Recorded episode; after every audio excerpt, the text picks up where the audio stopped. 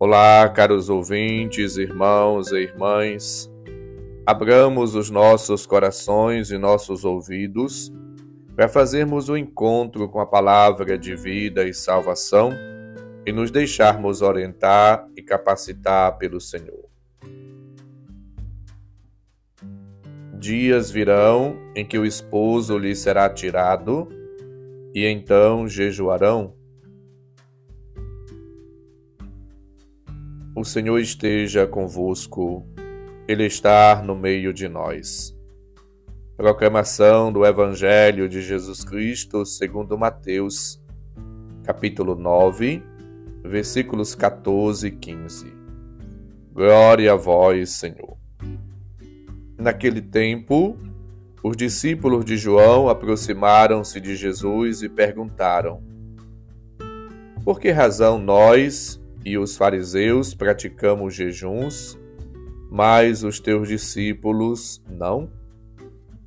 Disse-lhe Jesus: Por acaso os amigos do noivo podem estar de luto enquanto o noivo está com eles?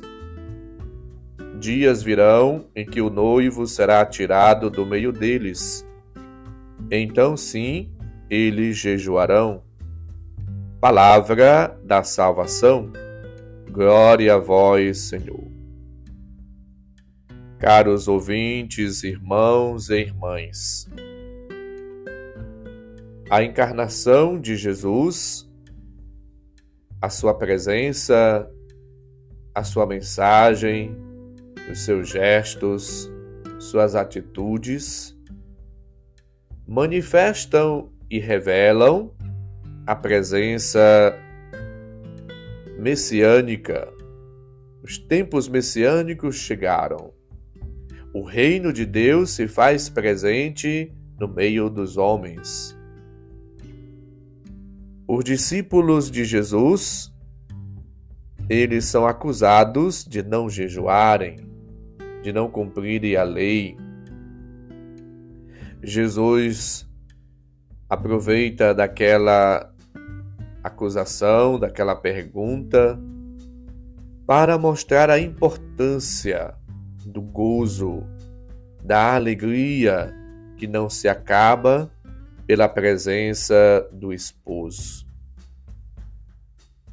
O tempo das núpcias, o tempo messiânico, o tempo escatológico anunciado pelos profetas o tempo da realização das promessas divinas está agora diante dos discípulos, das pessoas, diante de você, diante de mim. Vivemos na força e no influxo do Espírito. Jesus é o Messias esperado. O reino de Deus presente é motivo de festa é como a pérola pela qual se está disposto a deixar tudo com alegria. É preciso experimentar o gozo, a festa, o júbilo. É preciso comemorar e gozar da presença, da graça, da ação de Cristo. O contexto do Evangelho desta página, desta perícope, desta passagem bíblica, ajuda-nos a compreender o significado e a importância de Deus na nossa vida. Portanto, abramos-nos à graça, à presença, ao amor, ao dom e à novidade de Cristo que agora traz-nos contentamento, força, conforto, alegria, paz e bens espirituais. O jejum, na nossa cultura atual, muitas das vezes é buscado por questões de dieta e de estética. E não entendemos o jejum conforme a igreja nos recomenda e nos ensina sobretudo no período da quaresma, este período de graça, esse tempo propício de encontro com Deus, de conversão, de reconciliação. Vencer o egoísmo, o orgulho. Fazer o jejum do pão, mas também do pecado. E partilhar com os irmãos e irmãs é fundamental. A solidariedade, o amor, o carinho, o afeto, a compaixão a piedade para com as pessoas. Jesus se encontra no teu coração, na minha vida, na nossa vida. Ele é o esposo. Portanto, deixemos-nos tocar, inundar, envolver, plenificar da presença, da graça, das luzes do Espírito de Cristo. Nós procuramos fazer o jejum para nos unirmos à paixão de Cristo, para adentrarmos no mistério pascal do Senhor, para nos tornarmos mais íntimos, mais unidos, mais próximos de Cristo e também para estar sempre abertos, sensíveis à fome e à sede de tantos irmãos e irmãs que precisam da nossa ajuda, colaboração para a resolução dos problemas, especialmente dos mais pobres e necessitados. A memória da paixão de Jesus não é um simples rito, mas um ato de misericórdia no sentido da palavra do Senhor. Prefiro a misericórdia ao sacrifício. Mateus 9:13. A paixão de Jesus é a expressão da sua obediência ao Pai, mas um gesto também de extrema caridade, de solidariedade para com toda a humanidade, para com você, para comigo, caro ouvinte.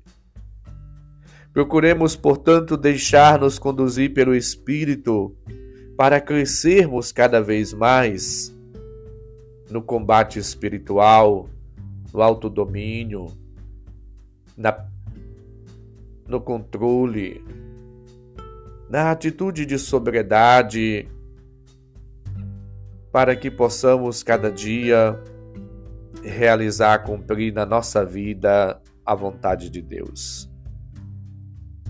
E lembremos-nos da missão que Jesus assumiu e realizou e também convida a cada um de nós a fazermos o, mesmo o Espírito do Senhor está sobre mim. Enviou-me a anunciar a boa nova aos pobres, a pregar o ano da graça do Senhor. Lucas 4, 18, 19. Amar o pequeno, o pobre, amar Jesus no pobre, no pequeno, nas pessoas, em todas as pessoas. Todas as vezes que fizertes isto, a um desses meus irmãos mais pequeninos, foi a mim que o fizestes, lembra-nos Jesus, Mateus 25, 40.